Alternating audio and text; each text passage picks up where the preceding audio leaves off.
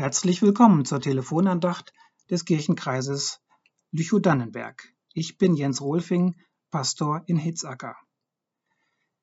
Ich ärgere mich immer wieder über die Tauben auf unserem Kirchturm in Hitzacker. Das heißt, die Tauben sind eigentlich nicht das Problem, aber das, was sie hinterlassen auf den Gehwegplatten vor der Kirche, das nervt. Nun kam es aber just so, dass ich über Tauben predigen soll, denn wir haben uns in der Nordregion unseres Kirchenkreises in den Gottesdiensten der Sommerkirche eine Predigtreihe über die Vögel unter dem Himmel vorgenommen. In der Bibel kommen alle möglichen Vögel vor. Adler, Hühner, Spatzen, Störche. Und ich bin mit der Taube dran. Die erste Taubengeschichte, die mir einfiel, war die Taufe Jesu. Erinnern Sie sich?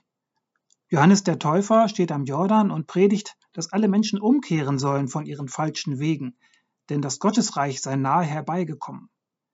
Zum Zeichen taucht er die Menschen im Jordan unter.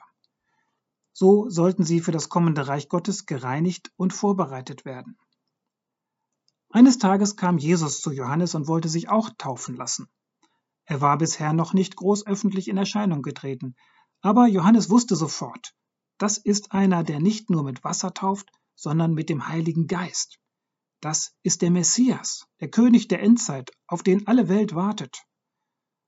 Und Johannes weigert sich zunächst, Jesus zu taufen. Ich müsste von dir getauft werden, sagt er zu Jesus. Aber Jesus besteht darauf, dass Johannes ihn tauft, wie alle anderen auch. Das sei Gottes Wille. Da gab Johannes nach und taufte Jesus.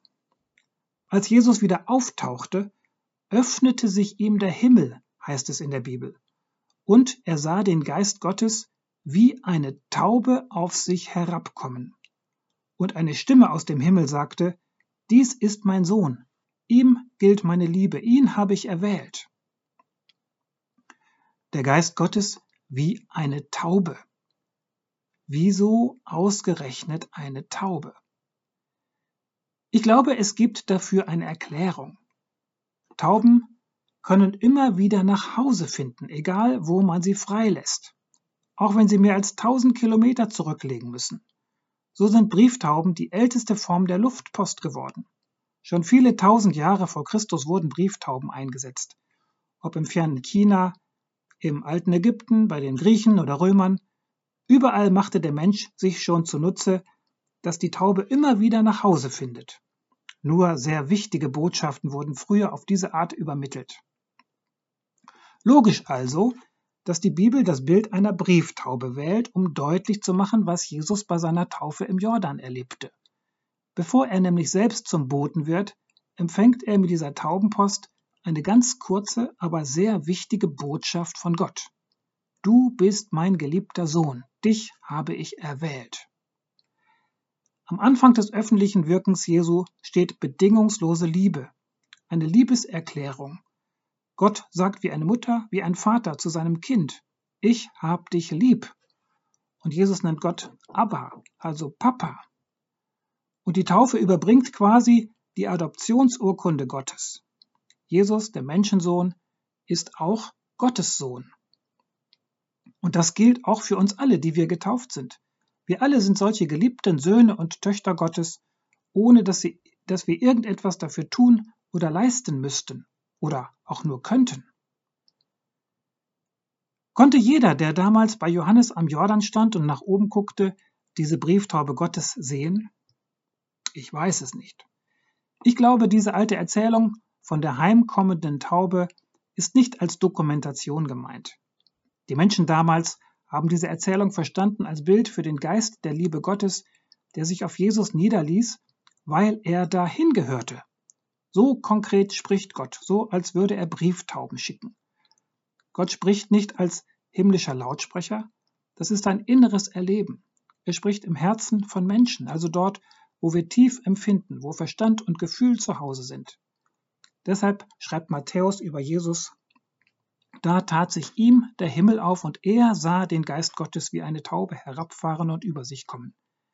Das ist ein ganz intimer Moment, kein wirklich öffentlicher, auch wenn er in der Öffentlichkeit geschieht und den Anfang des öffentlichen Auftritts Jesu markiert. Jeder von uns kennt Situationen, in denen mir plötzlich etwas klar wird, innerlich. Wenn ich später darüber rede, sage ich vielleicht, da ging mir ein Licht auf oder es war plötzlich einfach klar. Auf diese stille, aber eindeutige Weise spricht Gott auch zu Jesus und zu jedem von uns. Und in diesem Geist Gottes beginnt Jesus seinen Weg als Lehrer dieser ganz großen Liebe. Also, auch wenn ich mich vielleicht manchmal über den Taubendreck vor der Kirchentür ärgere, immer wenn ich eine Taube sehe oder im Baum gurren höre, soll mir das eine Einladung sein, an die Botschaft zu denken, die Gott jedem getauften Menschenkind schickt. Du bist meine geliebte Tochter, mein geliebter Sohn, meine Freude. Dich habe ich erwählt. Die Brieftaube bringt auch mir diese Adoptionsurkunde Gottes. Amen. Zum Abschluss möchte ich Ihnen noch ein Morgengebet aus Westafrika weitergeben. Herr, ich werfe meine Freude wie Vögel an den Himmel. Die Nacht ist verflattert, und ich freue mich am Licht. Deine Sonne hat den Tau weggeleckt vom Gras und von unseren Herzen. Was da aus uns kommt und um uns ist an diesem Morgen, das ist Dank. Herr, ich bin fröhlich heute am Morgen. Die Vögel und Engel singen und ich jubiliere auch. Das All und unsere Herzen sind offen für deine Gnade. Ich fühle meinen Körper und danke. Die Sonne wärmt meine Haut. Ich danke. Herr, ich freue mich an der Schöpfung und dass du dahinter bist und daneben und davor und darüber und in uns. Die Psalmen singen von deiner Liebe, die Propheten verkündigen sie und wir erfahren sie jeden Tag in deiner Gnade. Herr, ich werfe meine Freude wie Vögel an den Himmel. Ein neuer Tag, der glitzert und knistert, knallt und jubiliert von deiner Liebe. Jeden Tag machst du. Halleluja. Amen. Die Nächste Telefonandacht können Sie ausnahmsweise nicht am kommenden Donnerstag, sondern erst am Sonntag hören. Sie kommt von Pastor Andreas Wehen. Gott segne Sie und behüte Sie. Auf Wiederhören.